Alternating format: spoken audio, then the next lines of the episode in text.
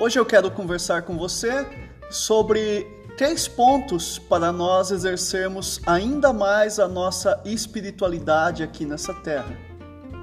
A primeira coisa é que quando você se predispõe a ouvir a voz de Deus e não apenas o seu coração, algo novo nascerá.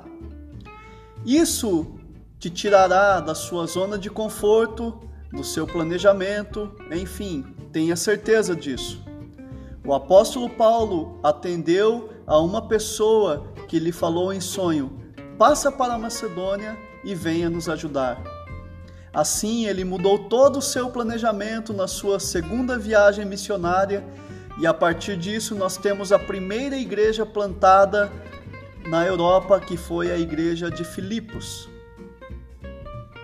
A segunda coisa, não importa o que aconteça, caminhe em frente.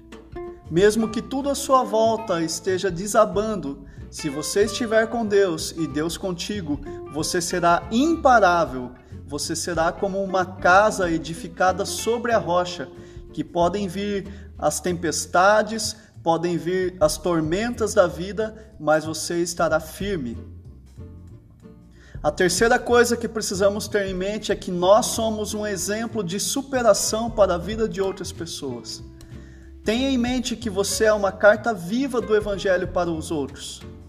Que há pessoas observando o seu comportamento no momento da adversidade e como você tem respondido a essas adversidades faz com que as pessoas enxerguem Cristo em você ou não. Tenha em mente que tudo o que você tem vivido nos últimos dias está sob os cuidados do nosso Deus. Jesus Cristo certa vez disse: O que acontece agora, tu não o sabes, porém compreenderás depois. Esse foi o nosso podcast, o Evangelho no Chão da Vida. Três conselhos práticos para exercermos a nossa espiritualidade.